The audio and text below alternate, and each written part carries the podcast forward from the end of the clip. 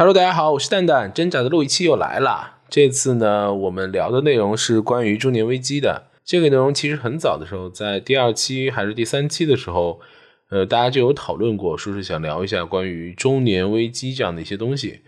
呃，但是呢，一直也没有机会去安排吧。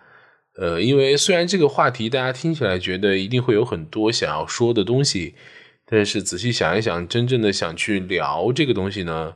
确实又有点难，特别是我们四个中间还有两个像九七年的龙思思成和少爷这样的小朋友。呃，这次呢也是在节目里的那个不成文的人生系列，租房、毕业、结婚、退休之后，又把这个中年危机这个环节捞了出来。没有办法，该面对的总是还要面对，所以呢。呃，就一起来听一听那两个九七年的小朋友是怎么教育龙哥这个东北中年男人的吧。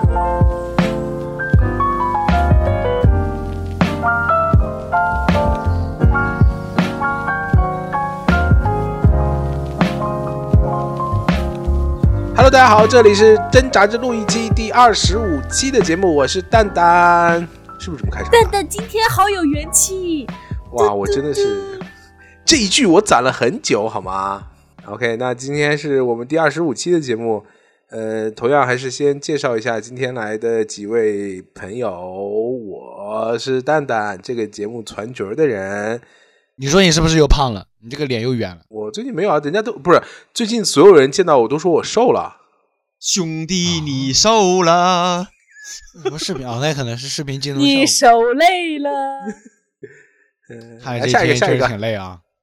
嗯，大家好，我是龙哥，来自东北的龙哥。我最近从二百零三斤减到了，对我从一百零二公斤减到了九十七点七公斤。恭喜龙哥，谢谢龙哥。好，谢谢来自东北的中年男人龙哥。大家好，我是亲切可爱、古灵精怪的小林。我讲完了。这。不太符合我们五前主播的这个身份啊，就这么这么简单就过了吗？古灵精怪这个这个，我最近看那个小红书，发现很多人都是什么前百度栏目什么什么前什么，我才发现原来用前这个这么 international 啊！你要这么说，那我们不行不行不行不行，等会儿等会儿，如果你要这么说，那我们不能输，我们今天就必须得再来一遍前央视主持人前写这么多，不不不不。就是五前主播到底是哪五前呢？前央视主播，前央守望先锋世界赛线下，不是完了完了，这个时间太长，不练都口条都不顺了。过吧，守望先锋就算了吧，暴雪都退出去了，没玩玩不了。这趴不重要。这怕不重要，不重要，好，不太太我们就这么平平稳的度过。你就跟他，你就说，你说快进到麦克，我前五前主播，关注我的抖音，只要三九八就能教你传媒大学的一个专业的主持人的课，在别的地方都是卖一万两万的课，在我这只要三九八，只要你一节课一节课跟着我学，我保证你的口齿伶俐，发音正确，直逼中央电视台的主持人。三十天，就我之前。我之前以为这种课都是没有人买的，直到安哥买了好多个这种课。他先是在九那个抖音上买了个什么二九八的什么经济学的一个课，你看看，然后呢，你看看，在网上花三千，不是等一会儿，这是学英语的课，这是另外一个话题。哎，我们要不下午一个话题就来聊这个吧？就是下期话题的主题就叫快进到麦克，对，快进到麦克。OK，没问题。那个来来来，这块这趴就过过过过过过。哎呀，这趴拖时间太久了，要不旭哥没说呢？哎，少爷少爷。哎，我就在这静静的听，我就看你们能能跑到哪。说，上来说我也有课，只要一九八。你你们这几个是真真能骗的。大家好，我是最近有点懵的少爷。每次少爷一到他自我介绍，他就装深沉，你知道吗？哦，就表现出与他年龄完全不符的深沉。主要是今天真的有点累懵了。你明明明明是个星星，你为什么要装深沉？嗯，对，这才是你好的。来露出你本来的面目。OK，那我们说正事儿，说正事儿。那么我们今天的主题呢，其实有一点点的，嗯，贩卖焦虑。这个是真的是贩卖焦虑。如果说上一期我们在聊六十五岁退休的时候，龙博狠狠的给少爷贩卖了一把焦虑，那么今天我们可能真的是要再一次的把摁在焦虑的这个对焦虑的这个程度要再往前提一提。呃，就是我们之前已经退休了，不，其实我们在退休之前还有一件很重要的事，就是要经历一个中年危机。所以我们今天想聊的就是关于中年危机，大家到底是怎么看的？那么为什么我们先退休了才中年危机呢？问的好，对，因为聊错了嘛。嗯，你现在想怎么样嘛？我现在想怎么样嘛？难道不是因为就是退完休之后回顾回顾光辉岁月，发现自己曾经度过一段峥嵘岁月吗？要哎，你真的很机车做哎。妹啊你，嗯，啊啊，不要闹了，不要闹了，就是就是刚好四个人嘛，我和龙哥其实呃龙哥龙哥其实现在已经算是一个标准的东北中年男人了，当然我还不太是，对不对？然后剩下像嗯小林跟思成这两个，就是一个九七年，一个九八，两个九七年。哎哎，对哦，为什么嗯是小林跟思成呢？少爷，你人哪？五个人哦，少爷，你哪去了？很棒哦 Sorry，小林错错错哦，就是少爷跟思辰这两个人呢，也都是九七年的青我怎年么是青年。我九你六的呀，不要吵我怎么没到你说话？呢。就是九七年的年轻人，但是少爷不太一样。他虽然就是九身份证上不是自称是九七年，但其实他已经这个人已经六十五岁了，可能心理年龄马上都退休了。已经退了，已经天天遛鸟啊，已经天天遛鹦鹉呢。无论是他的这个年纪，还是他的心理年纪，跟我们聊这个都不太合适，因为他心年纪是二九七年的，心理年纪六十五岁，刚好都没有搭上边儿。对，年纪突大，年纪突大，就是没到中年那个环，没到中年那个环节，直接就退休了，是吗？跳过，那你这个，你这个在一个历史长河的里面有一个名词叫假退，就是你没到年龄，但是你办了一个假退，然后你可以领退休金。那个不叫假，那个叫累退。我们那边叫假退，就有的人四十多、三十多就退了，你知道吗？那是那是一段是一个时代的产物。传奇的经历吧，那个时代的留下的一些奇怪，不是比较深刻的印记。对，然后那个我们还是继续聊，不不管了，还是聊中年中年危机。呃，首先就是还是那个，大家觉得中年人怎么样的人算是一个中年人？是从年纪呢，还是从什么来定义这个中年人？如果现在大家第一个直观想讲出中年人的三个特点，或者你对中年人的一个印象是，那肯定中年人是从，我觉得是从心理上去去，这个太土了。心理年纪算怎么算呢？就是你的心，你的你的心态，如果年轻的话，你不是一个中年人。你就跟没说一样好吗？那你非得是秃了之后才算中年人？那你这么说，少爷都已经老头了好吗？没事，我不拒绝。就是我我我我觉得我觉得是这样啊，就不不应该从他的外观去判断他是否是所以，所以你真的有想过，对对于中年人到底什么中年人吗？就是什么样的人算是中年人？我定义不了，因为我觉得我不是一个中年人，哎，你不用这么急着撇清。哎呀，我定义不了啊，我我现在这个人就多少有点问题，你知道吗？不是中年人。那你要，那你要非得从这个，非得要一个标准，可以量化的标准去界定它，那我就觉得就是从年年龄，没有别的了。你觉得多少岁到中年人？呃，按照按照我们这个这个市面上的统一说法，就是三十五岁之后呗。三十五岁我跟你说现在现在是三十岁的六、三十二岁的七和三十五岁的码农都是中年人。不不不不不，我现在我现在告诉你，就是呃，刚才我去在这个打开我的浏览器，呃，简单的搜索了一下，呃，联合国的嗯界定呢，包括世卫组织给出的给这个界定呢，可能大家听到以后不会很开心。中年男人的界限，中年人的界限是二十五岁到六十四岁。如果按照这个年龄来界定的话，在座的各位啊，包括这两位九七年的同学，你们现在已经是中年人了报。道，中年女人报道。哎，我也特别想采访一下，就是当听到这个消息，得知自己已经成为中年的那一刻，你的心里是什么样的？心在跳是爱情如烈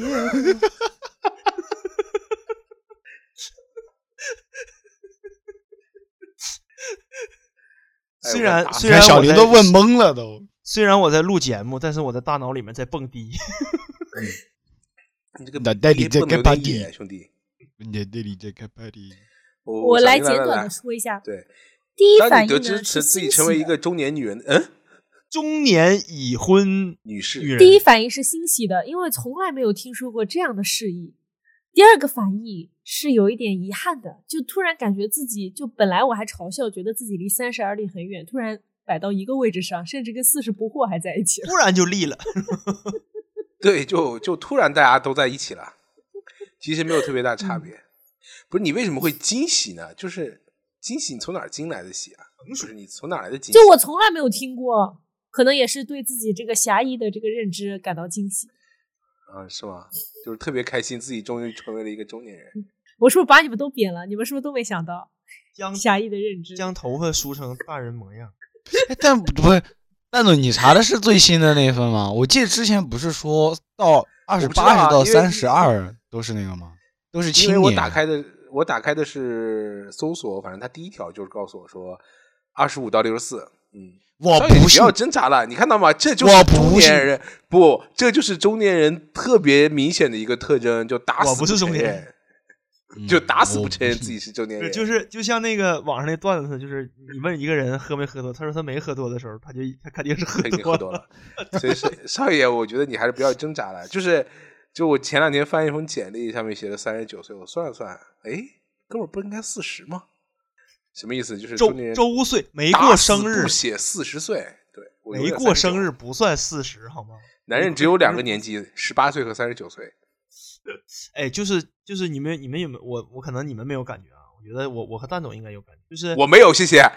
就是你你在你特别小的时候，总 总愿意把自己的年龄往大了说，然后在你现在这个三十多岁左右的时候，别人问你，比如说我现在是三十三，但是别人问你多大，我说我三十出头，就不说三十龙哥报的也太但是龙哥，等你过完八十多或者九十多，你会很骄傲的说：“我已经九十八岁零两天了。就是，然后小的时候，小的时候经常会去一些什么三厅一社啊那种的，去网吧去什么，然后去碰见那些比如说社会上的人，他就问你，哎，小伙你多大了？比如那时候可能我十五六98嘛，然后我就对，然后我就说我十八九，或者说我二十了，就是我就就是装成熟，你知道吗？不，你直接跟他说不是装，是你说十十八以下你会被赶出去。啊，不是，就是跟跟我的那个那个叫什么吧友们在聊天的时候，比如说坐在一块儿，大家互相会聊天嘛，对吧？哎，小伙儿你多大呀？就那个 ”哎是吧别查。等一会儿，那个少爷，少爷就在得知你，我想问问一下少爷，就是少爷，你在得知自己现在已经成为一个中年人的时候，心里会有什么危机感吗？有，说实话，我的第一反应就是我今天下午看到那句，呃，说是是阿里还是哪里，就是现在的 HR 招的时候不招三十岁的六和三十二岁的七以及三十五岁以上的码嗯农。嗯，我本来说实话，我没我没什么中年危机，然后呢，你刚才跟我说我已经跨入中年人的行列的时候，我就很错愕，就很难过，心里想就盘算盘算哦，还有四年啊、还有三年多，三年多里面我最多还能跳一次槽，咋办呢？焦虑。我再我再给你讲哎个更更悲伤的 case，三十五岁的妻在阿里基本已经全被砍掉了。说不说吧，你看又给补一刀。那你安哥快了呀？俺哥这不是努力在升八吗？是 这个这个旭哥，你要是说你焦虑的话，那我和蛋总不得跳崖呀？我没有，谢谢你，不要老带上我好吗？你是中年男人，你个你个你是哎你八几的？你八七的还不是你是？啥呀？他跨入老年了，我跟你说，过过四十已经是老年你这你儿已经在你俩要焦虑的话，那我这这我这过两天我就得从西西某某股某股技作十五楼跳下去了。不是少爷，少爷这个就是哎那好大一声啊，龙哥！咣你，我谢谢你，我谢谢你。你还不如说好好大一滩呢。这个这个这个，由于我的体重比较大，那个重力加速度可能下去的时候，梆一下，它也有可能就穿在那个这个动力和势能确实对不起各位，然后你第二天早哎上有没有有没有哎，可能像那个猫和老鼠一样，在地地上砸出一个人形的印子？你更过分了，这个话题已经很不行了，嗝屁了，结束。嗯，这个这个其实我觉着啊，这个这个这个中中年危机来源是两两大方面，一个方面就是职业生涯，第二个就是家庭和谐龙哥，你这就是已经开始总结上了是吗？不是我我不是我是没经历过，但是我听过经历人。听力听过经历过的人讲，基本上就是两。那我就问，你，那个经历过的人是不是少爷？首先有家庭感情危你听听，不是你喊出来的那俩字儿，少爷，你你就是你觉得不违和吗？首先有家庭感情危机的，首先你得成个家。First, you should have a family。职业生涯呀，你看少爷刚才得知自己是一个中年人之后，立刻担心起自己的职业生涯，那种危机感就扑面而来，好吧？不过讲道理啊，有一说一，Y 一 S 一，这个这个产品经理的职业生涯好像是相对短一些。不是 Y E，不是 Y E，是 U E S E 啊对你这个 UE 这个体现了，又这个代沟又出来了。中年人，我跟你讲，中年人的特征就是没活儿硬整。跟不上潮流，但是要假装自己就是跟潮流。想要表现自己，就是哎，不知道从什从什么时候开始，就是大家都流行用这个拼音缩写，我也是我是不理解。就像我们那时候聊天，第一第一个开头都是嘻嘻或者呵呵一样。你是鸡鸡还是米米？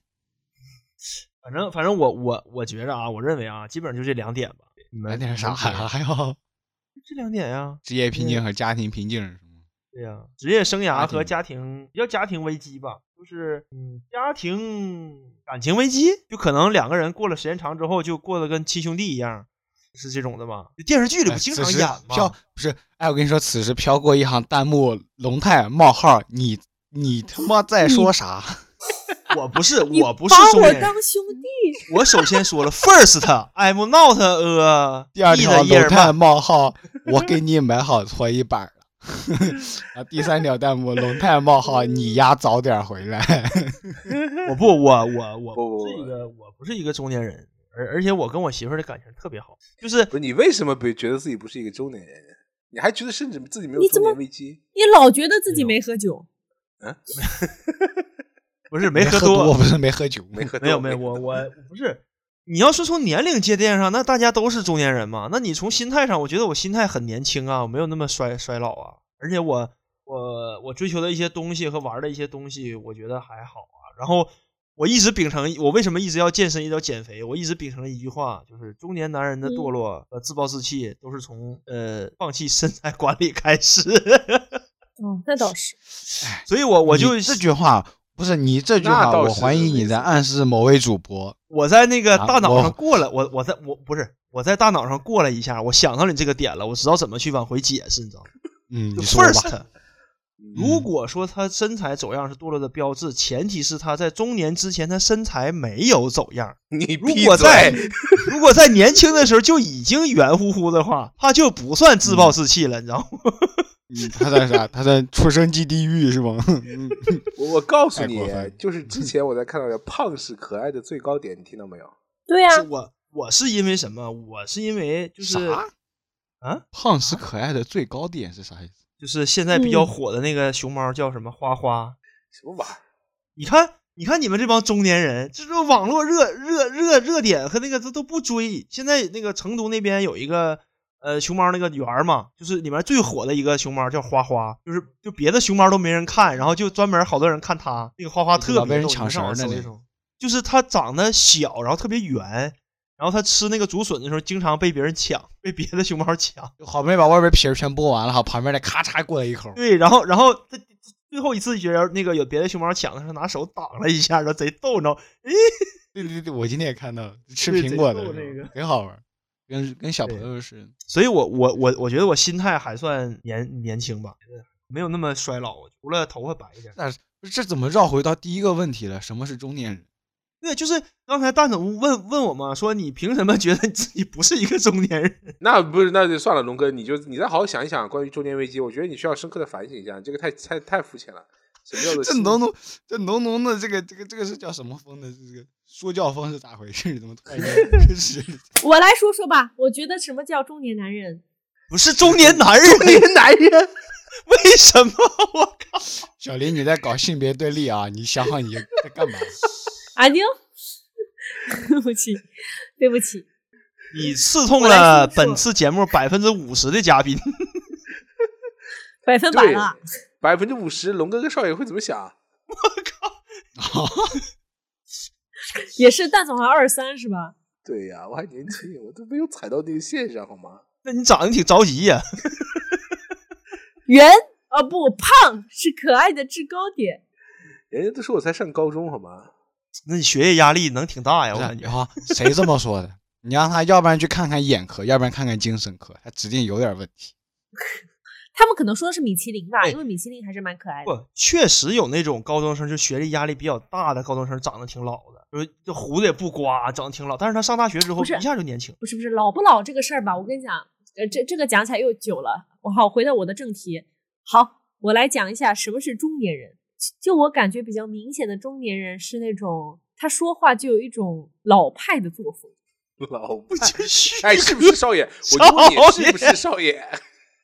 就第一，他总是很语重心长的想要教你些什么。然这不是后吧我，这条把我。你跟他讲一些什么比较时髦的用语吧，他都会发愣的看着你，但是他很少问你这是什么能，时髦用语他我都知道，装作听懂了，硬往下接。Y Y E S E 吗？那是我拼音不好，你知道吗？对吧？嗯嗯。还有呢，就是他们总是会回忆，觉得他们那个年代比较好，说你们这帮年轻人就老会这样，这这是我觉得中中年人哎比较明显的地什么关系？不是，不是思辰，你想清楚啊！这个节目播出，你这一一捅捅一片，我们节目又被又要被封了。上一集封过一次了，就是因为你。就啊上次就下一集就就完全是因为你，你还敢来？你你想清楚你刚才的发言啊！这个讲出去，我们肯定会被喷死。啊！我刚刚讲的这么不好，我觉得我讲的很严谨，就是大家都不会对号入座吧？是这样的，思辰，就是这样的人，市面上还挺多的。你知道吗对，但是真正这样的人，他们都不觉得自己是这样的。补哎充一点，我我觉得我从你你是不是点少爷？是不是点少爷？少爷刚才说第一个，哎，第一个就把我排除了。我我我说一个我自己的粗浅的判断吧啊，我就是啊突然间想起来了，我从着装上看出来为什么他是一个中年人，就是最典型的把衣服掖在裤子里面，然后露了一个大皮腰带。我天啊，龙哥，你这是完了呀！哎，但是这个，嗯，没办法，你像银行的客户经理啥的，必须啊不不不不不是那种的，就是中介也这样。就是外面穿了一个格子的呃横条格的小短短衬衫，然后下面穿一个西裤，西裤中间系了一条皮腰带，然后穿了一个皮鞋。我觉得你们这种都有点过分哦。那您说说您的高见，嗯不是你们这种就是嗯，这俩这，You can, you try，这俩人你踹不了咋了，你踹，你踹不了，你踹，谁都踹不了，录啥呀？还得是龙哥。快点，你你你先踹一下这个事儿，包括这个事儿还得是龙哥。哎，我想踹你。快你快踹一下。不是啊，我是觉得就是你们你们这个嗯，你说你你你刚才讲什么装扮啊这些，我觉得这个这个不太好。是不是戾气太重？就嗯，这个是一个怎么说呢？是一个人从从人的这个感官上一个最直观的感觉。但是我不是我们这次不是是重点，不是这个，重点是危机，好吗？危机是吧？对，我们还是要聊下中年危哦机。，那那是有点跑偏了。这样吧，你现在才呃想起来吗？这样吧，我这个抛砖引玉一下吧。呃，我觉得啊，你不是抛过了吗？中年味儿上来了。不不不不对对对，，来了来了来了。我我我觉着这个我的这个就是如果算是中年危机的话，我觉得呃有两，其实我个人觉得不算啊，就是第一个就是就是刚才旭哥说的那个职业生涯的问题，确实现在最近有点迷茫，就是。其实我有一个规划，但是我不知道我能不能按照这个规划走下去，这也算是吧，算是危机吧，职业危机。对，然后另外一个就是家庭方面，我比较担心我的孩子上学的时候会挨欺负或者不快乐，没了。就是我觉得比较焦虑的两个点就这俩没了，我其他的就没有。是，问题是这些，比如说对于工作、职业生涯或者家庭的这些事情，大家正常都会有这种焦虑啊。这个算是中年危机吗？对其实它算我是中年危机的，就是所谓我们中年危机的一部分吗？市面上的中年危机，我觉得百分之八十指的都是职业的方面的。就如果你职业很顺畅、很成功，或者你很舒服的话，我觉得它就不叫中年危机了，就平稳的度过了你的中年，叫中年危机。就如果说，哎，你哎，我问你个问题，就如果说这个人职业职业生涯一帆风顺，或者说他安于现状，觉得这个现在的工作状态或者生活状态很舒服，那你觉得他还有中年危机？但是如果一个人，比如说少爷今年刚好他可能就是很年轻，然后他也会有这种关于职业或者这样的一些困扰，那也不能算中年危机啊。不，我我不是说中年危机跟职业危机划等号，我是说中年危机的内容里面有百分之八十都是职业生涯带来的，就是钱。嗯，对，中年危机，我觉得百分之八十都跟钱有关系吧，百分之七十吧，别说那么绝对，我觉得都跟钱有关系。你觉得你如果哎，蛋总，如果你现在如果趁两千万，你觉得你还你会有中年危机吗？我不趁也没有啊。好了，那个各位各各位观众朋友们，这一期节目结束了，大家都没有中年危机。这个我们祝福大家也像我们一样，嗯年年开心，好了，哎开始放真就节目结束了吗难 忘今今宵。宵。不是这俩人，这俩人咋回事？这一天天，嗯，一天天的，真是我觉得，呃我我就是我，其实我觉得龙哥跟不是龙哥就不是少爷，我就想你俩可能现在毕竟还年轻嘛，就是算假装年轻人吧，就是还算是年轻人吧。对，嗯我们也不管那个年纪了，对。然后，嗯，刨去可能现在已经有的一些其他的一些职业生涯或者一些其他的问题，你觉得自己如果有等到真的到一定年纪的时候有这种中年危机的话，你觉得会是什么？我觉得其实就是就是两个词，第一个就是不稳定，就是不可预见的稳定，然后啊第二个不可预见的什么遇见的不稳定，哦，对，不可，我想应该怎么你想清楚再说。不是到嘴边这个词儿就乱了，就是不可预测性。然后第二个的话是不可抗力。就第一个，你比如说，我觉得其实像不管是职业还是家庭，它可能最大的一个原因就是你不可预测嘛。你到底比如说你这个失业或者是啥的，你确实没办法预知嘛，因为我们确实还属于打工那一层，并不属于管理嗯或者创业那一层。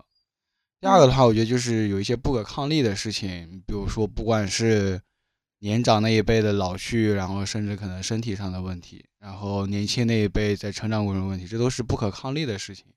就确实，我觉得危机其实主要的原因是因为有些事情来的时候你没有没办法应对，或者是说你根本就阻挡不了，但是你又不喜欢这个事情，所以它才是危机嘛。如不然的话，就只是一个问题。你比如说，如果说你，我觉得如果说你已经有一个下家比较好的下家，然后现在公司把你裁了，我觉得这可能就只是一个问题而已，并不是一个危机，因为你有更好的机会嘛。但是如果你没有一个好的机会去兜住你，但是你又被裁的话，那确实就是放在今天看，确实不管你是什么年纪，不管是你应届生还是还是这个稍微年纪大一点，我觉得它都算中年危机。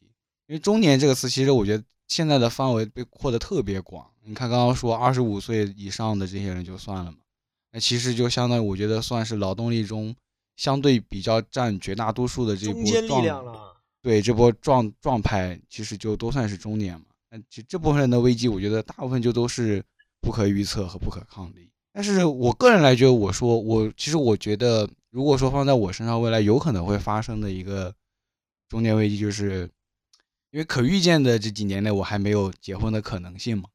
那我觉得有一个问题就在于，假如说出现家庭中的这个长辈年长这一辈有什么变故，那我个人确实没有办法去承担。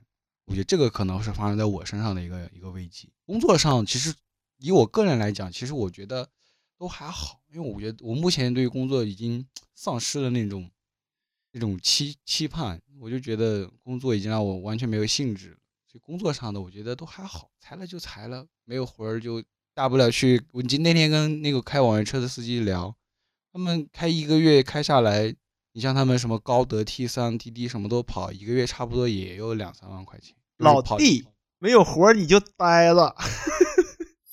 对，就是其实我觉得就是，其实我那天跟我朋友聊的时候，我们就聊到说，为什么我们这些人感觉就是每天很慌很紧张？其实我觉得是读书给你带来的这个面子和这个相关的东西，你没办法抛弃掉。你比如说你去支个摊儿啊，开个网约车送个外卖，其实我觉得你让我现在去做，我确实不愿意，抗拒。我跟你这如果真的到那一步，其实哎，但是少爷，你你要知道，就是三十五岁之后，早晚就要进入低端劳动力市场的。对，所以所以我就说嘛，就是工作上的这个不可预测，确实没有办法，因为你只要还在打工这一层，这个危机，只要你没有相应的后路，你就肯定会有。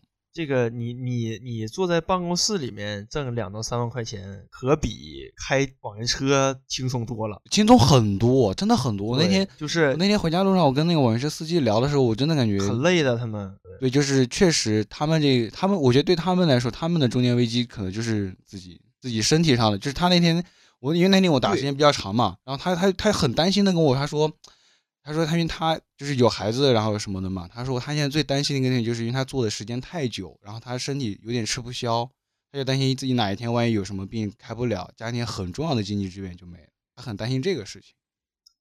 旭哥刚才提醒了我，这个我另外一个可能我感受到的一个，我是比以前老了啊，他我依然不承认我是一个中年人啊，就是比以前老的一个点，就是我特别在意我的身体的各项指标了，因为以前二十多岁的时候随便哎，那你这这就是中年危机开始了，中年危机开始一个特征，你知道吗？就是我经常会什么呢？你看旭哥可能知道，我经常每隔一段时间我都会去医院做一遍检查，把我的什么肝功啊、肾功能啊、什么那个激素六项我全查一遍，就是没有问题了我才放心。因为身边有太多呃中年人也好，或者中老年人也好，他年轻的时候不注重自己的身体，然后到老了之后又很不是说很惨很痛苦，身体上带来的那种痛痛苦。所以我可能也是因为我老了，就是我比较担心，所以我没事儿我就特别关注自己身体的各项。不，我觉得，我觉得是，我觉得是关注开始关注自己身体这件事没有问题，但我觉得像龙哥这种过度关注，然后带来的焦虑没有过度关注啊。带来的这种焦虑，我觉得就是中年危机开始的一个特征。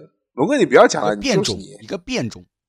这是一个特，这是一个很明显没。有没有没有没有我没有过度关注，因为我 我是你哪没过度关注？你一天 你看我你举个例子，for 说个 example，对，你踹一下。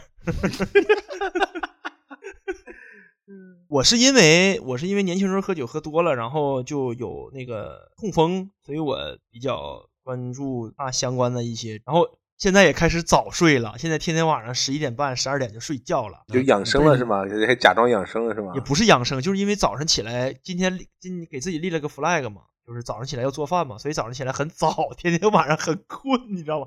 中午还跟那个森哥他们去健身，我搞得我很困。现在来，那我们就想再再来问一下新晋中年人小林。我感觉中年危机就是它其实体现的是一哎，我想问一下，其实现在有一个点啊，就是比如说大家一直会讲容貌焦虑这件事情，而且我觉得可能对于怎么说呢，对于女性来说这件事情，当然没有别的意思啊，只是单纯的可能在女性上面容貌焦虑这件事情发生会更多一些。那那什么意思啊？不是单身男青年没有容貌焦虑是吗？看不起谁呢？我也很有容貌焦虑好吗？你现在是单身老年人好吗？单身男中年也会有容貌焦虑好吗？你想想光对，好好单身男中年，对对对，男中年容貌焦虑了，哎呦，少爷。那我觉得，那思成，你觉得你会有这种方面的焦虑吗？没有，我很认真想过这个问题。但是我的确就你上一期说的是，你上一期我想起来了，对你上一期非常自信的说，你不愿意去做月嫂是因为怕人家老头看上你，把持不住。我想起来了，那你应该是没有了。对对对对对霸道总裁不是不是爱上我，对对。那我很明确，就是这个资金的投入比重会不一样。就是你在年轻的时候，你不用花那么多的资金去保养什么的，但是就是当到了一定年龄，你肯定要在护肤品啊，或者说在有些地方的投入是会变大的，这个是我很个拉皮儿明确的。但只是说我没有那么焦虑，因为我感觉你每到一个年纪，你都会有每个年纪的韵味，就是，而且人这个没有那么焦虑，就是他感觉他皮肤还挺好。不是，就是很多时候你的气质和你的谈吐，它都是会随着年龄会变得好的。它跟年轻的什么可爱有活力，肯定就是截然不同的。你比如说那么我就想问一下，那我其实我特别想问一下，那你觉得老头会看你哪一点？看上我年轻有活力，就是我跟你讲很难讲，我也很难想象我三十岁以后会是什么状态，是很沉稳的那种呢，还是像现在一样很有活力？因为我看我妈这个样子，我怀疑我有可能跟现在还是一样。别慌，突然之间引入了新的人物，新角色解锁，你详细展开说一说呢就？是你这就你这个引入毫无意义，因为我也我们也不知道母上大人到底现在是个什么样的状态，你知道吗？就是很就直接活力的少女。就是你直接给了个结论，然后我就是猜是吗？是不是会经经常会跟你说话的时候会跟你说，哎，思成，我跟你讲这个东西 Y Y D S，不会的，他不会这样。这个太 low 了了？这个是不是过分活泼了？诶，那思成，嗯，那你就是会觉得，因为其实刚刚也提到说中年危机有可能会是家庭和职业上都有可能嘛，那就还也是蛋总刚刚问的问题，就是你觉得发生在你身上会是什么？包括你会有中年危机吗？我觉得还是得先问一下，就是你觉得你会有中年危机吗？我觉得我一直很有危机啊，不是中年危机，也可能我已经步入中年了吧。你就是就是 absolutely，就是 嗯，怎么说？就是我能很明显的感觉到我有个阶段发生的变化，就是在工作之后。就你以前的时候，你对于很多那些未知的问题和别人说的吐槽的点，你都是觉得哎不会的，未来都是美好的，都是一片憧憬的。然后当你成熟的一个很明显的表现，就是你发现啊，的确没有那么多事情都是容易的，而且呢。呃，长辈会有他们的压力，对吧？如果你以后再有了下一代，那你就夹在中间嘛，你会也很辛苦，而且家庭的压力更多的话呢，你自己的时间就少了，你的精力分配也是不够的。就我感觉这些都是会产生中年危机的一些源头嘛。所以，就当你想明白这个事情以后，你就没有那么恐惧，或者说把它定义为中年危机，它就是人生必须要经历的坎，那你就去解决一个一个问题就好了。所以我从来都不觉得中年危机会有怎么样，人生本身就处处危处处处充满危机。第一个点，思辰刚才说的第一个点，中年中年人的标志是什么？说话爱说教。不是不是 不是是这样子，就是虽然我很认可刚才思辰说的那些话，我觉得说的很有道理啊，就是听起来也非常的正能量，让人觉得非常的这个对，很鸡汤，或者也不是很鸡汤，确实他是对。会会，你怎么能叫鸡汤呢，少爷？你怎么？你看，这就是点。不是鸡汤本身是一个好词，你不要把。我觉得网络上那个是因为大家太贩卖鸡汤了，焦虑本身也是。但是我想说的，我想说的重点，鸡汤，我这个是正常鸡汤。我想说的重点是，大家如果有听过前面几期思辰他自己的一些节目的话，你就会发现他讲这个根本没有说服力，好吗？就是，就是一个。就跟他之前讲说，他他觉得现在最大问题是选择太少，然后一个 做了主持人，去做过各种各样的线下线上主持的人，现在转了 HR 的人告诉我说他选择太少，这种话怎么可能有人信嘛？就就会让人很纠结，他感觉他说的是对的，但是从他嘴里说出来就没有那么可信，没有什么信服力。对，我就一个人很努力的想说服自己去。相信，但是看到他的时候，觉得嗯，算了。哎，我已经忘记了，我说我当时说我没有那么多选择了，我都忘了是在哪个场景下说的这么话，这个语境。找一下第几期？不是，我感觉是这样，我要给我自己找把去。就是其实我说的没有那么多选择，就是我已经想了很多种情况之下，觉得适合我自己的没有那么多选择，不是说我的路没有那么多选择，路我是自己把它越走越窄的，这个我很明确。好了，不要再这么苍白无力的辩解了，并没有什么用，谢谢。甚至说了还不如不说，小李。实话，这样吗？不逼啊你！对，问问题不大，也起码我们今天还有个鸡汤。也，我觉得我说挺对的，说的是挺对的，说的是符合你，确实是符合你的第一条嘛。说就是说话的时候，不是蛋总，你要搞清楚，就是我现在的这些感悟，在我以前都是没有的。在我以前那个时候工作的时候，我还是在学习学生状态。然后呢，你现在就觉得自己已经到中年人了，是吧？那你不如中年了，不如中年了。我已经二二十五岁过了。你们是怎么样？你倒也不用参考那个年龄，我觉得那个年龄是假的。二十五岁不是年轻人，我你看到没？二十五岁不是年轻人，是中年人。嗯，中年人。啊，我在说啥？你的潜意识已经相信这些事情，少爷已经承认了。哎呦，不是，哎呀，我操，被四神气到了。哎呀，不是啦，中年人是几岁到几岁？你看，中年人是指四十五到五十五岁区间的人。你们看的不是一个百科吧？你这是啥百科？我那可是哪儿的标准呢？干嘛啦？世界卫生组织开始重新划分人们的年龄和层次，四十四岁以下的叫青年人，这个是我刚刚说的。对对对，我之前看过一个版本，就是四十多岁以下的我就是有一个问题，然后四十五到别人说你是中年人，你会难过吗？对呀，我觉得这个就如果有人说我是中年人，我觉得也看到少爷看到少爷这种表现，就是大多数人的反应，我一定不承认我是一个中年人。我不会难受，就是总会觉得膈应。从本能就是你们你是没有感到难受，但是你从你的潜意识里面在抗拒这件事。其实其实其实本身我觉得“中年人”这个词儿吧还好，中挺中性的。但是大家一提到哎说你是个中年人，总会跟那个中年油腻画上等号，你知道吧？主要是这个。那为什么不是中年危机呢？大家为什么想到中年人的时候不想到中年危机呢？就是就是可能嗯因为，大家其实是更害怕中年危机，然后中年油腻，大家可能只是更抗拒。我我哎，我觉得中年油腻也是中年危机内容的一部分。我觉得为什么？就是呃，一个就刚才你说的嘛，第一个就是什么什么容貌焦虑，那男的他也有容貌焦虑，对吧？那变老了，什么脸变大了呀，这个的，然后他有什么秃闭嘴了，！不是你二十三我岁，你别怕，你别怕。不是你就就是你哎，我怀疑有人夹带私货。没有，我说的脸贼大，脸变大了的那个哎，你看看其实其实我当时脑海中浮过的是那个那个莱昂纳多，就是你看他拍泰坦尼克号的时候那个啊，然后你再看现在，他那是发腮吧？他就是岁数大了嘛，卸了嘛，身上的肉不是那个很脸上肌肉正常卸了嘛。那俄罗斯美女生娃娃也都变一大变样了。哎，你真是自己对下起手来也挺狠啊，思辰。大变样。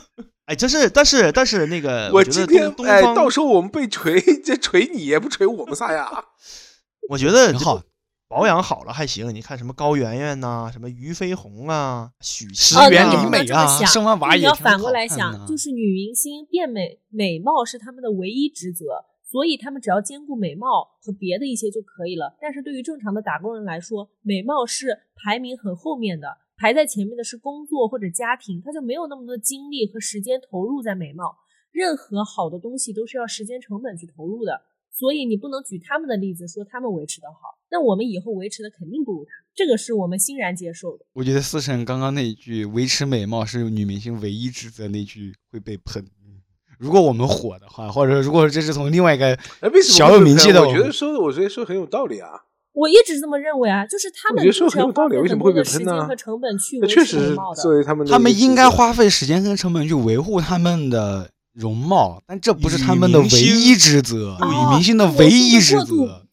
太极明星端了，太极端了。女明星不一定是那些女明星，还有另外一些女明星但你举的两个例子我意思吧都是那种女明星，啊，那倒是。另外那些女明星我也不关注。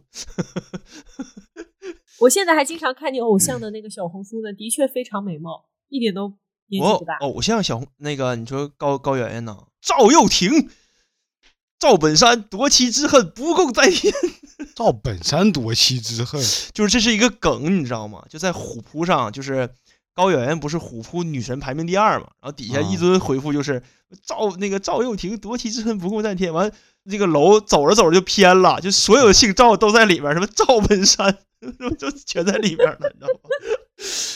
对，哎，反正反正我我我觉着啊，就是真的有一有有的时候，呃，被被别人说是中年人，或者或者你说别人是中年人，别人觉得不舒服的时候，我觉得他很有很大的概率可能会跟油腻这两个字挂在一起，就是觉得哎，是不是那个不是点我呢？不不不不，就是我，因为我之前有一个同事，就是他比我大不不少少爷少爷少爷，你虽然不是中年人，但是也很油腻。哎蛋总，因为我发现从这一期我哪里节目里，我发现了，就是有一些人还是比较有偶像包袱的。你说少爷吗？我觉得龙哥也有，我有偶像包袱吗？反正我肯定没有，因为我一点都不在意别人说我是中年人。不，那是因为你还不是，哎，那是因为你还没有到。我已经到了，我二十六了。就是你有没有听过一个呃网上的一个一个是视频的切片儿吧？就是鲁豫采访的那个人说，就是沈沈腾在怼他，就在说说啊那个别人说你长得丑，你不生气，因为你知道你不是真的丑，他在他在诋毁你。但是有人说你那个什么呃主持节目不好，就那意思就是就是就是戳到了你的痛处的时候，你就会感觉很很难过，很痛苦。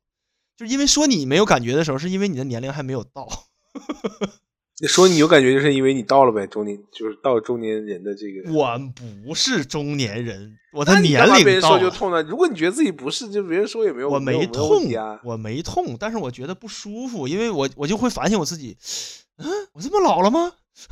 我发现了，嘴硬也是中年人的一个特 点。对，不是老早就说过了嘛，就是跟我有中年人特质吗？我肯定没有啊。而且玻璃心、脆弱，就是你坚信你自己不油腻，是年轻的，不就好了吗？你管别人对你啥？完了，没有人，这一期不是就这没有人期仿佛仿佛是怼龙哥大会，把龙哥摁在没有没有地上人摩擦。内心不够笃定，你知道吗？不是，我现在我职业生涯到现在也没有人说我油腻或者说我老啊，没有啊。那你为什么拒绝别人给你贴中年人的标签呢？你就我不，是不我不是，为啥要贴呀？我没拒绝你的，我说我不是啊。第二特征嘴硬。不是，刚才那个联合国不重新定了吗？四十多岁以下以上才算啊，我不不是啊。保留节目开头那个选项。我那那那你二十五岁那个绝绝绝对不是，因为有一些二十五岁的人还没有结束他的学业，我三十岁也还可以读书啊，这跟学业有对呀啥关系？你高兴现在也可以去读啊。是他一直持续的学业。那女博士呢？女博士三十还得读呢。对呀、那你说我这八十多了，读个老年大学那也算对吧？小林长点心好吗？求你了。完了完了，但是确实，我觉得是太好了啊。我太不适合当公众人物了。亏着我这节目不太火。不是，如果我们这个节目真火了，我跟你讲，思辰你容易被网暴，你知道吗？噼里啪那完蛋了，啦一顿好危险。你看现在这个互联网这个网友，那我的戾五前历气还是比较史都要被扒出来了。不是啊，那说不定我会从黑转火。也有可能，也有可能。这样你就就是是告诉我你还有多少黑料吧？就是那个那个谁来的，就是那个蔡徐坤，你看张大大人家，你看人家，黑火黑火，对呀、黑火黑火的，没有一个梗能持续这么久，能有这么多二创，没有一个梗，真的。中国中国电信的的那个 logo 不都被不都被黑对，没有一个梗。我觉得布洛芬也挺像的。我们这个我们这个节目是练习时长两年半才开始录的节目，完了，那我想，其实这想前两年都那干嘛去了？个我我我们这个节目的受众群体就是彻底失去了那一部分人，永久被拉黑了，已经真的。没有也挺好那部分。是那个金钱投入比较大的，会给我们打赏比较多的人群。没有人给我们打赏，谢谢。你想啥呢？我们丢掉了那波人群。潜在用户，不，你甚至都不曾拥有，好吧？潜在用户潜在经用户的流失。跨过山和大海。哦，，对，这个你们说这种，比如说呃，有一个小鲜肉比较火，然后大家龙哥，可能是龙哥，龙哥，不是不是不是，比如说有一个，比如说哎，TFBOYS，TFBOYS，他小的时候，就他们年轻还组合的时候，然后经常网上不会说有一些，呃，我是他的妈妈粉儿。那你们觉得这个妈妈粉儿大概这个年龄段在什么 位置上，算不算中年人？就是二三十岁，然后不是，我再强调一下，我们不是中年人，是中年危机，好吗？啊，对，那你说这帮妈妈粉有没有中年危机？这跟中年危机有什么关系？龙哥这个星座，这个这个这个跳跃的好好大呀！就中年危机。少爷，你别梳你的头了，你再梳你的头你也对逃哎哎不了少爷哎我中年危机也想说，你就哎几根毛啊，梳一整期，爱梳头就是中年危机一个特别大的特征。担心脱发，不是担心脱发。我觉得，我我我我我觉得少爷的中年危机是发际线 我现在每天都在用那个米诺地尔丁喷喷，啊，你还用喷吗？嗯，完了，中年人中年人特质，哎，担心脱发真的是纠是。正你们一下，这个发际线它跟额头是有区别的。我的发际线就 从小到大就在这，我能咋办？我只是我是我确，但我发际线你可以选择直发，就是把发际线下移。少年老成成，弟我同弟少爷少爷建议我了，你你不要太绝对，就是他可能只是暂时还在这儿。哎，但是但是刚才说的那个点，却思辰说的那个点确实对，就中年人中年危机的特征就是担心那个自己的发量，这个绝对是一个点，我觉得这算不算中年人的那个容貌焦虑里？对，算但是应该我从两是算的。对年前就担心我的发量，你发量挺多的呀，哎，但是跟我一样啊，就是我经常会哦，但是但是你放下来看不出来，就是我经常那个就会问我问我媳妇儿，就是我经常洗完头之后，就是头洗完这个水打绺了之后，高啊！它对它这个洗完之后水打绺了之后，不是会露一些头皮嘛，对吧？然后我嗯以前头还比较长，然后我就问我媳妇儿，我说媳妇儿，你帮我看看，因为我看不到嘛。完我说我就哈个腰，然后跟我媳妇儿说，我说你帮我看看我是不是秃了，你看我上面是不是白了？我媳妇儿没有啊，挺多的呀。我说我怎么感觉我秃了呢？然后你看，这个是真的，哎典型的中年危机，你知道吗？就是你们激起了我的现在还不，信别人说的话，固执。你们激起了我曾经焦虑的点，就是我曾经去看过看过中医，然后那个中医老大夫给我开了一个叫养血生发胶囊，然后就是就我那那那那个不是我几年前，是我二十几岁的时候，二十八九的时候，就是开始吃了。我吃了几次之后，发现好像没有什么用。那个时候我也没脱发，就是我担心我脱发，我想预防一下，你知道吗？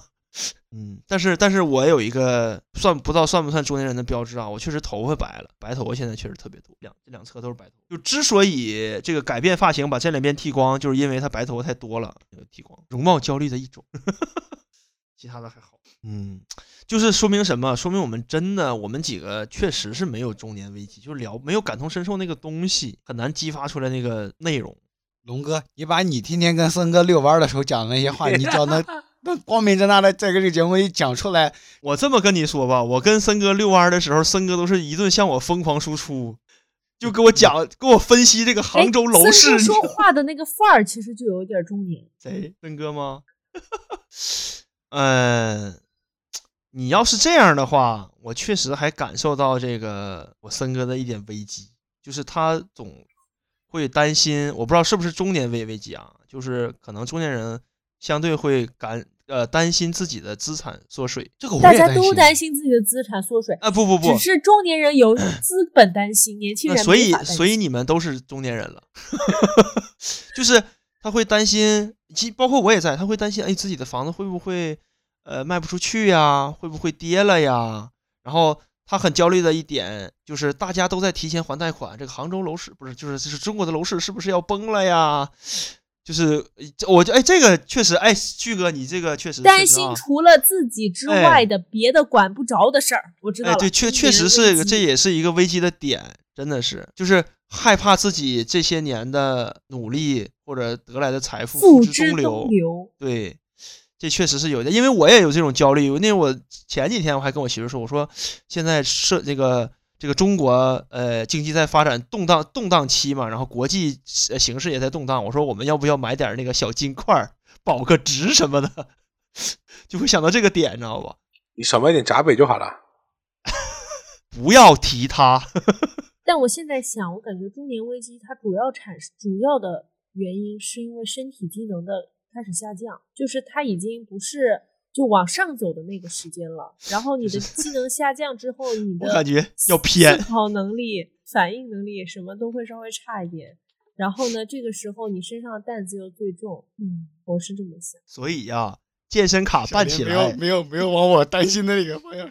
哎，哎，但是我跟你讲，就是健身跟健康它不划等号，就有两种理论，一种理论是为什么乌龟活得那么久，就是因为生命在于静止，你的各个关节是要保养的，它是有固定使用次数的，不能过度磨损。还有一种理论呢，就是说啊，你要去健身，强身健健体，这也是一种理论。所以我不觉得哪个一定是对的。我觉得思辰思辰这个刚才的一一一几段发言，完美的就是符合了他自己的 理论，中年人的特点之一。对，其实说教输出，其实我我我觉得就是呃，中年人开始跑步啊，开始健身呐、也是这个呃担心自己这个身体出现问题的这个危机的一一个一个怎么说一个解决方案或者一个内心的安慰安慰自己内心的一个方式吧，我觉得。对，那不能像乌龟一样不动吗？不不不不，你要总个身体如果不经常动的话，就挂掉了，好吗？就是中年人可能会有这种危机，就是我担心我自己的身体出问题了，然后这这个家庭造成负担呐、或者不能再给孩子去什么就是呃给更好的生活呀，孩子上学呀什么的，可能都会有影响。这个确实是危机的一种，而且是那其实意思是不是大概就是说，呃，其实是你的这个可能性已经变得很少了，对你的潜在的可能就是已经缩减，就原来你可能就是一个五花八门的可能性的未来时间轴，然后现在已经收减到可能就只有这么一条。就是你这个限制条其实是中件变多年危机的了，你不再是自由的个体了。对，比如说你选择的城市、行业，然后你的长辈、你的子女，这些限制了你的可能性，所以会给你在应对一些问题的时候，没办法有什么所以我办法所以我我是危机吗所以我我觉得中年危机的来源可能有一部分甚至一大部分都是钱的问题，真的是。不是啊，你如果说是身体原因的话，很有钱身体不好也会中年危机啊。如果他很有钱，他对容貌焦虑，他也会中年危机啊。不不不不不，我觉得 容貌焦虑这个事儿，我觉得不是中年危机。我觉得很多大部分普通人的中年危机，他的他担心的点，或者他觉得呃没有安全感的点，就是因为他没有一个持续稳定可以看到未来的现金流。可是开超市就可以有现金流吗？成功的 callback 了上周的房事儿，真的是，啊如果说他财富没有受到影响的话，他的中年危机感会降低很多，就是因为他对这个家庭的责任，就就比如说他完成了一个进度值，我觉得不一定。这个就这个我比较有发言权，因为你们都没有没有下一代，然后那个没有这种压力在，你知道吧？真的是，哎，听他们两个在听思成跟少爷两个人讲中年危机，你现在看特特别的，不是这个这个，我觉得我有听发言权，九七年的人跟你聊中年危机和怎么样度 过中年这个危机这个这个我比较有发言权，就是我的哎，标题来了，嗯什么？九看七年精神小伙小妹儿教你如何度过今年中年。标题难道不应该是人到中年不如狗吗？不是的，我觉得不如这个九七年这个好。嗯，你个太长了人到中年不如狗，那是中年男人不如狗。不是不是有有一个那个商商业什么消费划分吗？男人排在狗后面吗，对吧？就是我之前我对想起来有一个我我大学的几个哥们儿，我们当时拉了一个群，四五个人，嗯，嗯，最开始的名字叫忘了叫啥，但是有一天那个群被改成“人到中年不如狗”，因为大家都都三十多了，对，就被改成了“人到中年不如狗”。呃，过了一段时间，突然那个群又被人改名了，又改成了一个大家都特别美好的愿望：你迎风尿三丈。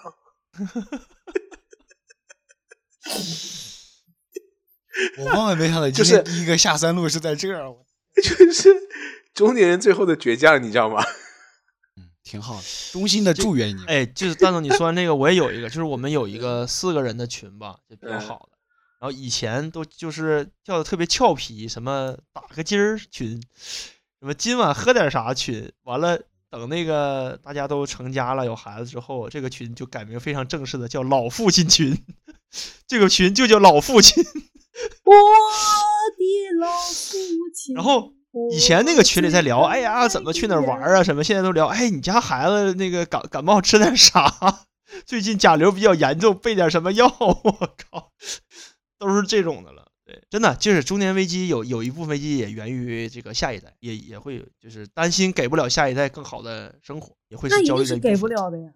这起来哎，我那天突然这个时候我想起来，怎么可能？不不不，我想起来，那天我跟一个同事聊天来着，嗯，我忘了是谁，我真忘了是谁了，就是哪个同事我忘了，但他有小孩儿，嗯，当时他跟我说的就是，他觉得他的小孩无所谓，想干嘛干嘛，他也不会给他的小孩儿买房，然后也不会给他小孩干怎么样，嗯，也不会，意思大概意思就是他不会说将来一定要他去上什么好的学校啊，或者一定想让他这个作为有一方什么样的成就或者怎么样。然后他他的意思就是你你反正我你儿孙自有儿孙福嘛。对不也不是不是这个状态，就是嗯你自己怎么样其实就是你自己的事情，也不也不要指望他去给他的小孩做一些什么样特别的一些其他东西。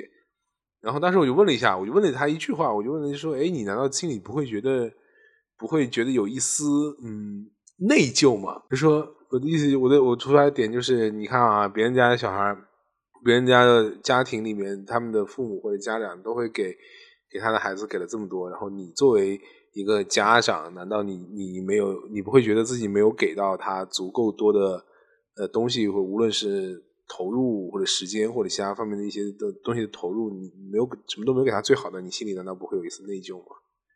然后他跟我说没有啊，没有啊。中年中年人典型的标志，嘴硬。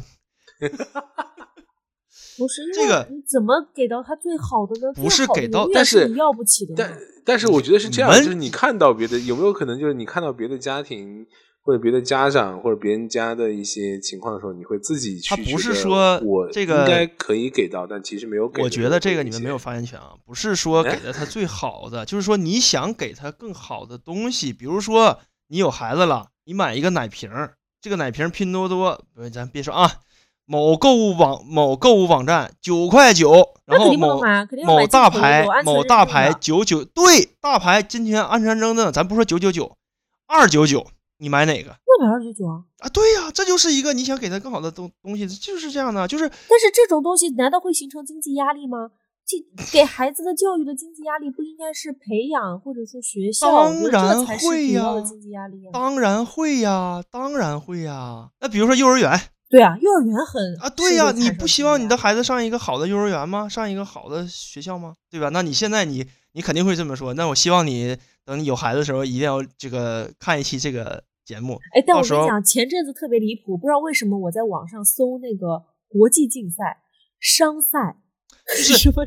我我肯定是不会那么卷或者那么投入，但我希望给他一个相对好一点的环境。那你说有的幼儿园一个班里面四五十人，那有的那种二十人还带外教的，你想让他去哪个？去四五十人的，因为小孩更多。好，恭喜你，恭喜你没有中年焦虑了，对吧？而且外少教这个东西，你可以一直在家里放啊。我觉得小时候上了外教课一点没有用。没有没有，少爷心想是小孩儿，我可能都不要不要。然后你就嗯其实你就看一个点，为什么学区房这么贵？为什么学区房这么贵？就是不只是中国的学区房贵是全世界的学区房都贵好还。是比较重要的。就是说什么你希望他受到一个更好的教育嘛，嗯对吧？嗯，好嗯，回来回来，真的，你到到时候你有孩子你就知道了，你可以试一下，不会的。你可以试一下，你可以我感觉我跟安哥肯定不会鸡娃的，就我们俩讨论过这个个问题不叫鸡娃，这个叫鸡娃吗？这个不叫鸡娃呀不，叫 这个叫中年危机。鸡娃是什么？什么什么？给他找一个什么什么奥赛班儿，什么什么那个这个科学竞赛，写作业写到十一点半，对然后早上七点喊起来让他背。我想给他更好的教育，对呀，就是比如说他得这呃样才能有好。比比如说迪士尼、环球影影影城特别好，孩子什么广州长乐动物园特别好玩儿，你是不是得带他去呀？带他去是不是要花钱呀？花钱是不是得看他你前提得有多大钱呀？我觉得小时候去的地方都忘了呀。哎哎哎哎哎，那不是大不大的 现在问题。不是养小孩儿好吗？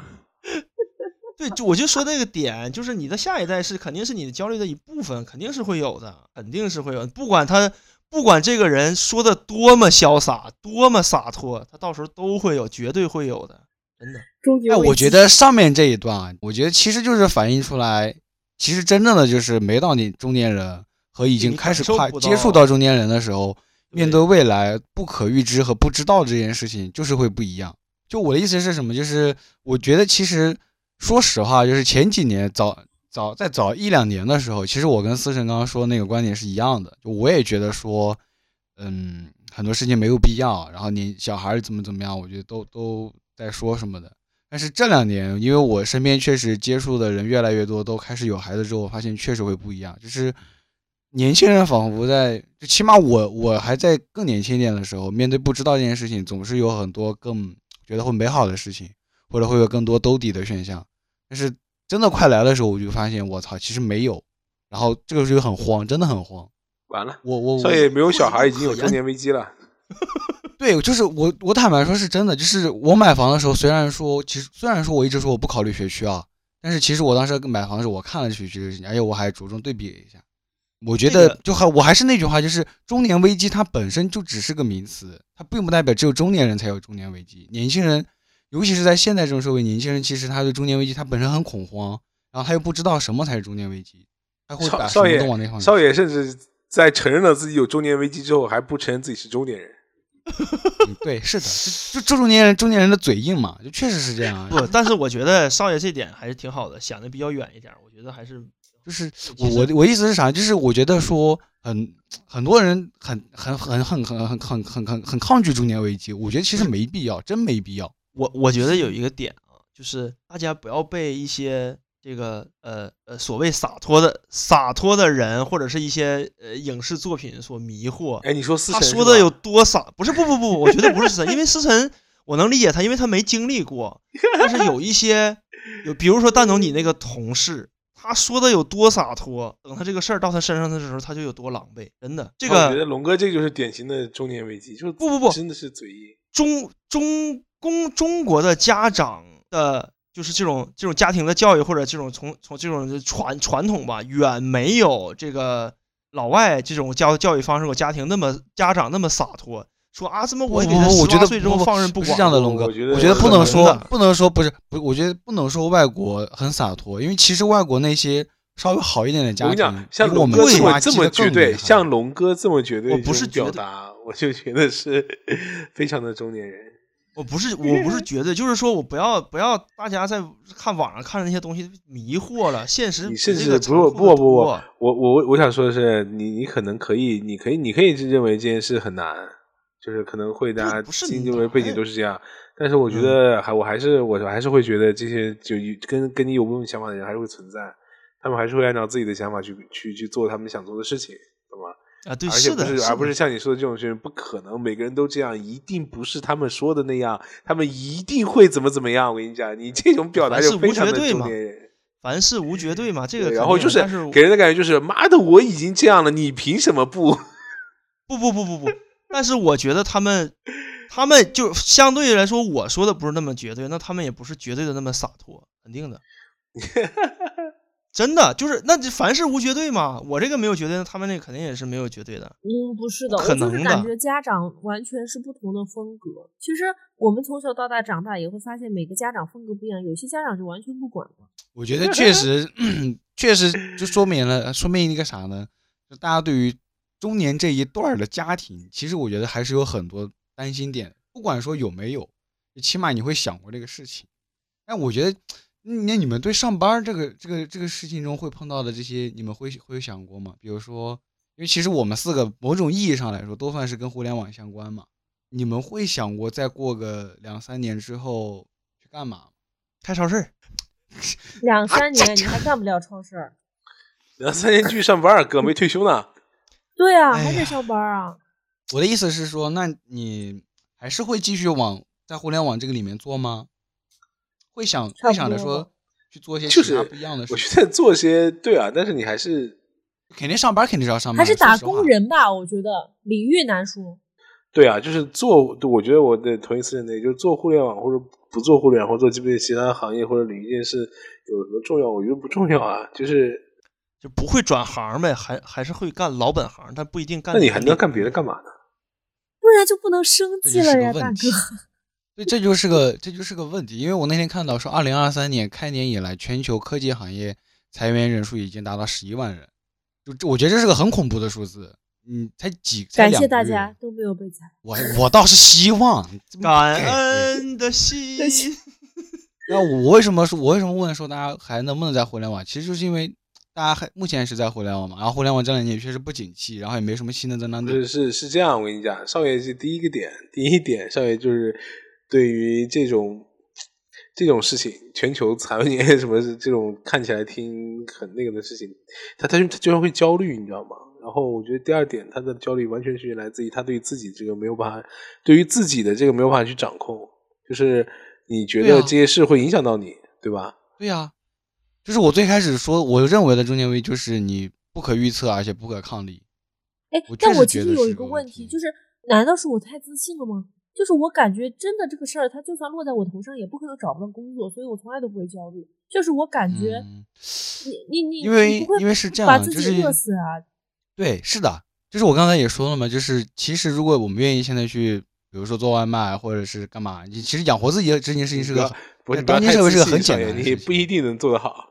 就你 第一个月肯定做不好，不是说不是你不一定能做好，第一个月是你就这些事儿，你可能不一定能做得好。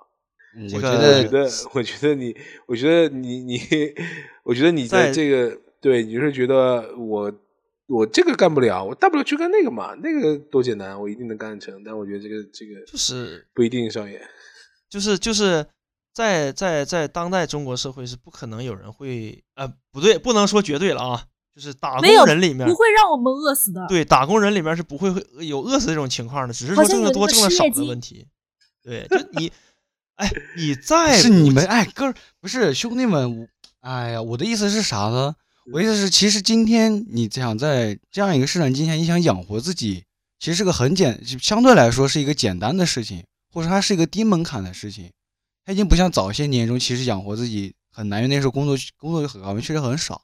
但是我意思是你想维持现在的体面和现在的这种生活水平的情况下，在这种市场往下走的时候，你对于工作和职业上，你会有来自这方面的焦虑吗？你比如说我们还是想学习啊。对，就比如由说入俭对对对难呐。就是比如说你还想从事互联网，但是互联网在我走下坡路的时候，你只能往更更丰富自己多面手，然后同时又自己这个进这个领域又又又继续往下精钻嘛，你才可能会夺得更好的这个就业机会嘛。因为我确确实过去好几个月在面试嘛，就我相对 来说我是知道大概这个这个行情是怎么样嘛。就是你要把握那个动向嘛。如果你感觉这个行业不对，或者它在没落，马上可能过几年就要那个了，你要把握下一个风口啊，这个是对的呀。所以要不断学习嘛。但是你身上的这些背负的技能和你过往的一些经验，它其实都是可以复用的嘛。这也是中年危机的一部分呢。就是如果说这个人快四十岁了，他要如何呃做行业的一个转换呢？或者说他只要持续换完了之后学，习啊。哎，你看过一个那个美国的电影《实习生》吗？那个老头八十几了，但是他做的特别好。我就觉得思辰就是有的时候有点天真，你知道吗？嗯，说的是一部分人，那为什么还有那么多人就是中年失业了，他找不到工作？可以像你们说的，就说哦，他没有核心的竞争力。对，是。那如果说大家都有核心竞争力了，他就不是核心竞争力了，对吧？我们讨论中年危机，不要讨论那一部分成功的人或者有核心竞争力的人，但大部分人不能说大部分，百分之五十行吧，百分之五十他没有核心竞争力，他就有这种焦虑，就有这种压力，就有这种困惑在，对吧？我们不能看到那些好的人，他确实是很牛逼，他确实有竞核心竞争力，他也确实有跨领跨领域的能力，但是还有一部分人，甚至一大部分人，他缺少这种能力，所以他才会陷入他的在危机里面，他也是中年危机里的，他也是他中年危机的一个组成的部分，就是他的危机感。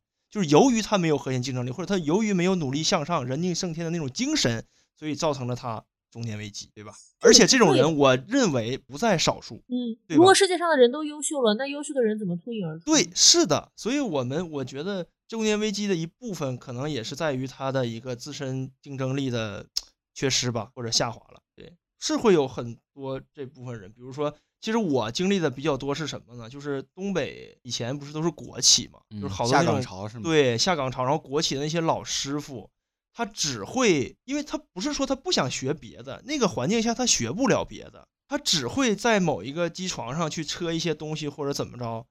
但是他下岗的时候，他四十多没到五十下岗了，他又没有退休金，那个时候市场经济又没有那么发达，也不能说去什么当保安呀，或者什么送外卖呀、开网约车都没有这些职业，他真的就是单单纯纯的失去了经济来源，很在东北就是那些会有一些我见过这种人是他是从此就消沉下去了，就变成那种就我们口中说的什么酒蒙子啊，什么社会那种，就是真的是会有这一部分人，他真的失去了谋生的能力，在那个时候啊，对，是真的会有我想。到了一个词，就是所以听龙哥的这这段话，对对，嗯思辰，你听我说完。其实，所以我才说，就当他拿那个地震去举例，可能有点极端啊。就是东北那种那种大的工业潮这个倒闭的时候，真的就是一个在你的这个处于的环境下，处于一个崩塌的状态下，然后部分人他是其实是处于一个很无力的这种这种这种概念。我有技术，我有这些东西，但是我不知道去哪儿干去，或者到哪儿去发挥我的作用，去造去哪儿赚钱，因为那个时候没有市场经济还没有那么好，没有就是再就业或者说其他各种灵活就业的这种岗位，但也有，他不排除有一部分人他的脑子比较活络，比较呃有那种冲劲儿，他去去去做生意也好，或者去去下海也好，是有的，对，也有。但我想到一个问题，就是明明你举的东三省的这个例子很早就有了，但是为什么中年危机这个词是这几年它才发生的呢？是环境发生了变化，是互联网或者说现在网络发达了它才产生的？那我是不是可以理解为，其实中年危机它不只是一个现状，它被人们反复提出来，都是因为人们想要摆脱这个标签，所以它更多可以赋予我们的是怎么去更好的摆脱中年危机，或者说防范、避免产生中年危机的一些方法。就我是感觉，嗯，既然我们已经提出了这个词，那可能一些朋友或者说现在社会上很多人遇到了这个情况，但其实他还是有能力去改变的，不是说他深陷在这个泥潭当中就不能变了。嗯我是这样想，因嗯为他的确是这几年才火的，而且我其实每次看到这个新闻，一般都跟大厂某三十五岁员工离职有关，然后会提到这个关键词。对，其实那种就是像像就比如大厂的一些高收入人群中年危机，它可能只是危危机的是它的现金流没有以前那么充裕了，但是它谋谋生还是没有问题的。超市开起来，不要焦虑。那就是机会。就不哎呀，我感觉这一期节目给我们聊的都有点焦虑了，我现在有点焦，有点那啥了。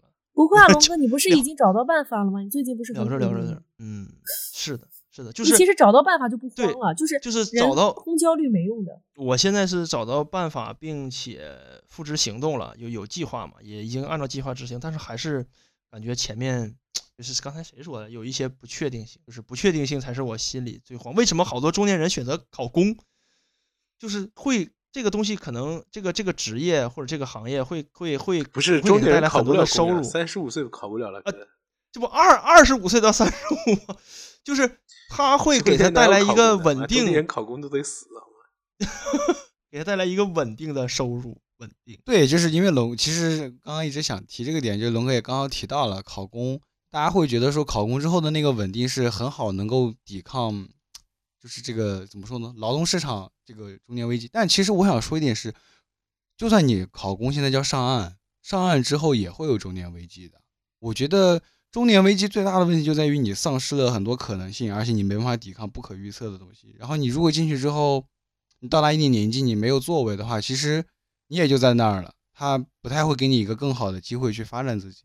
对他确实会保障你一些兜底的东西嘛，但是我觉得他其实也会对他他也会有中年危机的。我觉得并不是说就这个这个比特殊的行业它就没有中年危机。我觉得中年危机其实是一个就是所有人都会面临的一个问题，而且危机嘛，它还是有机会的，它只是还没来，只是你担心你担心出现的一些情况，或者你害怕出现的情况。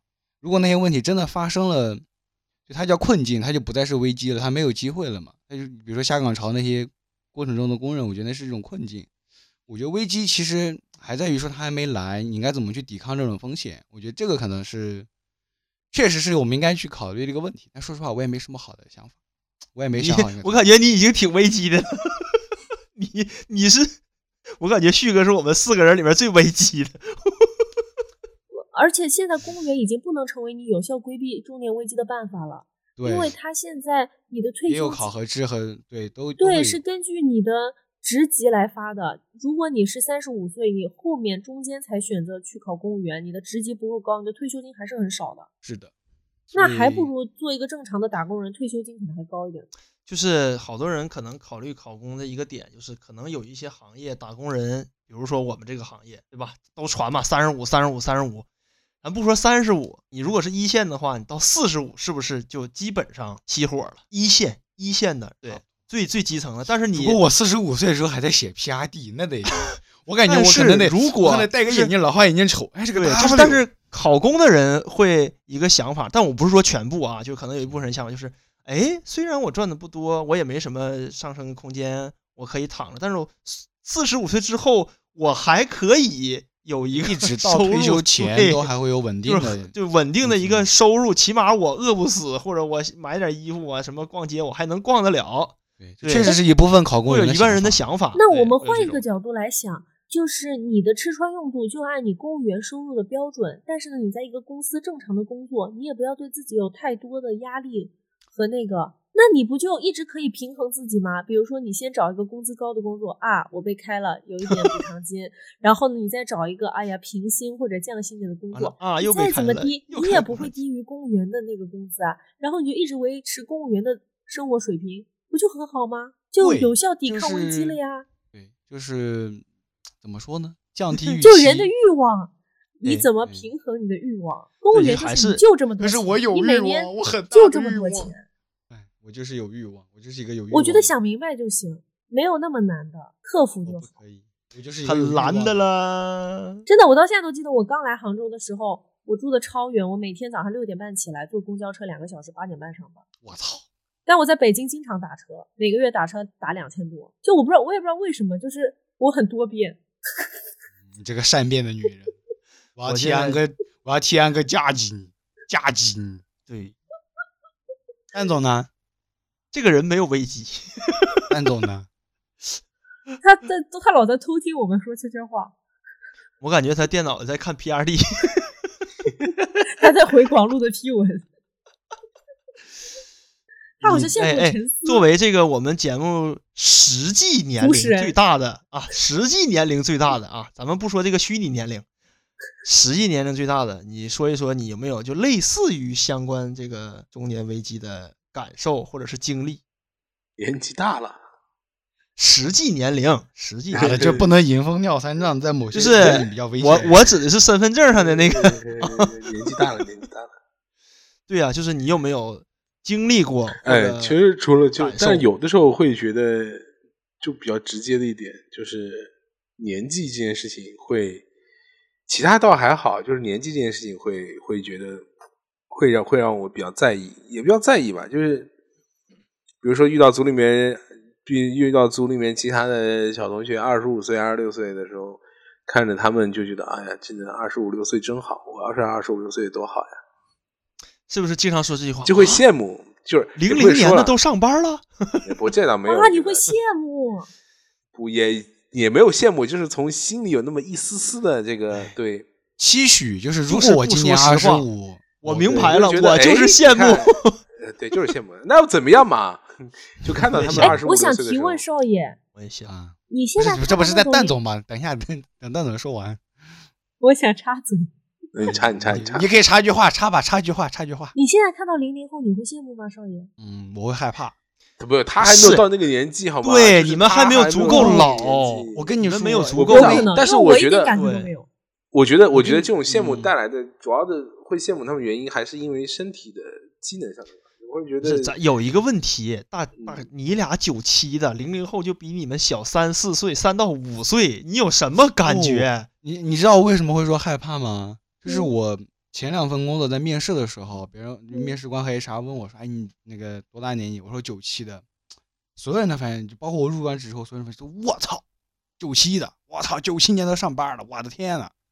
然后你现在再让我去面试的时候，别人是九七的，哦，我就大概能大概能懂，就对面的一个面试官他们会想啊，九七的刚好这个呃还没有家庭，然后刚刚好可以卷，就就可以卷，就是你卷啥？你这都不算什么。我跟你讲，当时我出我零一四年、一四年还是一三年，我出差的时候，跟我我当时去跟我一块儿出差的几个人，都是一帮老摩托罗拉出来的人，就是当当年他们就嗯三十多，比我大整整一轮儿，嗯接近四十岁。我我当年二十七二十七吧，然后他比我大十二岁，他三十九岁。嗯然后我们天天一块玩，到处浪。呃当时出差嘛，然后你会就我说实话，从那个真实的这个上面来看，我会没感觉，就是我们差距年龄差距会有那么大。但是如果一旦讲起来，会觉得啊，他都比我大一轮，哎，他都三十九了，然后会觉得啊，我还真的好小。然后过了很多年以后，我去了哪家公司？就去了之后，就会发现，当你自己变成年纪最大的那个的时候，你就想一想你周围都比你小，甚至比你小很比你比你小很多。但你就就是你会就会想啊，当年我也是最小的，现在我都已经变成最大的。真的，我哎，我也有感同身受，就是然后我还印象继续讲，就是特别深讲讲，嗯就是刚才没说完，就是嗯为什么会羡慕？就觉得有的时候看到听周围同学讲，他们二十六七岁的时候，会觉得哎呀，年轻是真的好。就是来自于这种对于这种年纪的这这这些这些比较在意的事情，是因为还是因为我觉得还是因为身体身体上的原因吧。就有的时候确实会感觉自己无论是这个这个这个脑力啊，还是体力啊，都差异蛮大的。你干什么？啥？我年轻，我火气旺。对，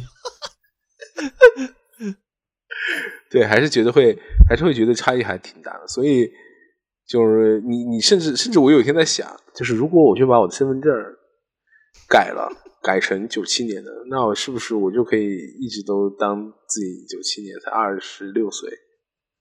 你为什么不能坚信自己，笃定你每一岁都是人生独一无二的存在？就甚至我有一天在想，通过身份证改年纪这个是欺骗自己回到二十六岁，觉得居然还有点可行。可以啊，啊，我也觉得可以。你甚至以后传那个电子件的时候，都可以改成那个年纪。哎，如果你想，如果你去把你身份证上面就假的真的就可以，你把你身份证户口乱七八糟的出生年纪，我就改成九七年的，是不是？那我要改你的话，你你改都改了，能不能再改小一点？啊，那也没有那九这个必要七年也性容易蛮大了，都中年了。容易够够了，多少有点过分了。就是二十六还能解释，确实长得比较急。这个 如果是零七就，嗯，嗯，嗯，怀疑他整容了，往老了整。就难以言喻。就刚才蛋总讲的，我也我也是有这种感觉，偶尔会有这种感觉，就是我历历在目，感觉就像昨天发生一样。就是我刚上班的时候，就有一帮老老家伙跟我说啊，八九年的都上班了，就这种感觉，你知道吗？就 其实这种感觉我我说害怕，确实是真，就是很快，这时间确实太快了，真的是没有不是做好。不，但是我觉得还是因为自己的一些问题原因吧，就比如说，确实你的身体的一些问题啊，这个确实会差一些。反正我是，如果问我，我是特别希望回到这个不用太多，就变成九七年的，就真的挺好的。我是特别羡慕。好的，九七年的老朋友们，来自于年纪，对对，我是我是实名羡慕，我真的羡慕。我操，年轻真好，我靠，真好，真好，真好。好的，九七年的老家伙们，真好。但是我我我现在有点就是理解马云的那一句话，就大家都以为他装嘛，就说别人说啊，如果让你回到二十多岁，你现没有你现在的财富，你愿不愿意？当时说愿意，为为什么不愿意？但是我当时就觉得哇，他不是我装逼。但是后来想一想，我有一定道理，真的。如果说不，我蛋总就是不我不愿意，我不愿意。不，哎，如果以你现在的把你现在的财富归零，让你变成十八岁，你干不干？我想想，不干不干吗？这个都不干吗没多少财库，还要贷款，干。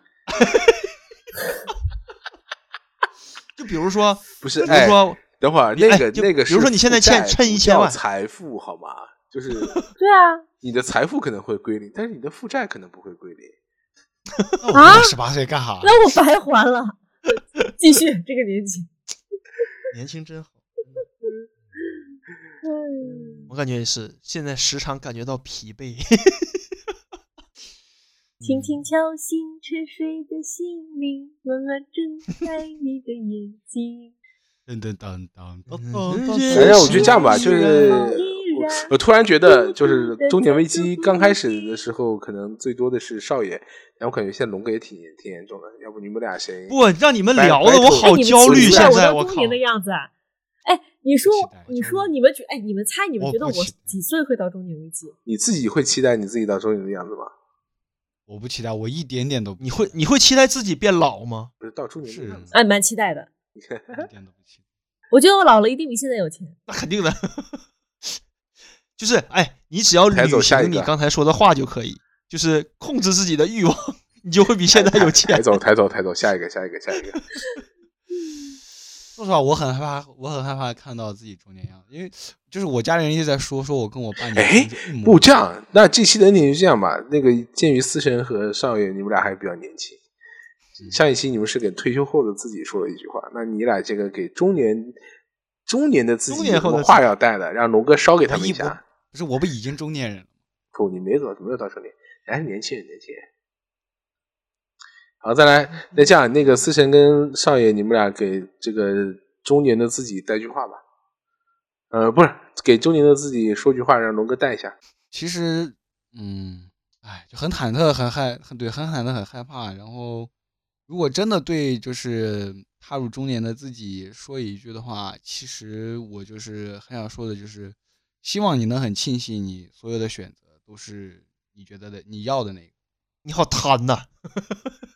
对，就是就我我说了嘛，就我刚刚一直说，我是一个很有欲望的人，我我的欲望很就特别大，我龙哥，所以我所以，我才龙哥，龙哥，最后最后带句话，你别贪。对，你好，小子，你年轻时候挺贪的。嗯，你你你点你点状了吗，哥？我有一个问题啊，为什么是我带而不是这个人都没你带？这个人都没我得他的，不是，应该蛋总应该是你，蛋总应该是你带吧？我我也得给我中年的自己烧一个，我不是中年人。那那你自己来吧。那先思辰，我给我自己带个话吧，黄军让我给相信你一定没有遇到中年危机吧，哈哈，臭不要脸，你肯定会平稳度过臭不要脸的。。来，龙哥，你给自己带个话带个话吧。我自己给自己带，我就剩一句了呗。嗯，那你呢？说七不说八，文明你我他。没有没有，哎，正经点正经点，我就说，嗯嗯，如果说如果我还有中年的话，我给自己带一句，就是希望你不要这么焦虑，一切顺其自然。远离那个叫王旭的，都怪他，他天天让你太焦虑。我我再好好说一遍，就是希望未来的你不要这么焦虑，一切顺其自然。远离那个叫森哥，森哥天天他妈忽悠我买房，说，哎，龙哥，你赶紧把你沈阳的房子卖了，赶紧杭州上车吧。他主要是喜欢你，想跟你。不不，我觉得森哥的那个点其实也是来自于他，他对于他中年危机的应对方式，我觉得其实也是的。是的，嗯，他我觉得他也很担心自己的资产缩缩水。嗯，其实我觉得啊。就是中不中年，一句话，你觉得啥？你觉得？就我会讲嘛，就是中年到底怎么样，或者中年危机怎么样？无论你你很羡慕或者怀念，或者年轻的年纪，或者对身体的这种，对吧？年轻的就不对，那个不能讲。对，但是我觉得有一个非常重要的点，就是要保持好奇心吧。嗯，我无论怎么样，到希望我还是能够。到真的中年，现在也算半个中年吧。但真到中年的时候，还是对这个周围的这些东西充满了好奇心。OK，就没有了。希望希望能玩上战神二十是吧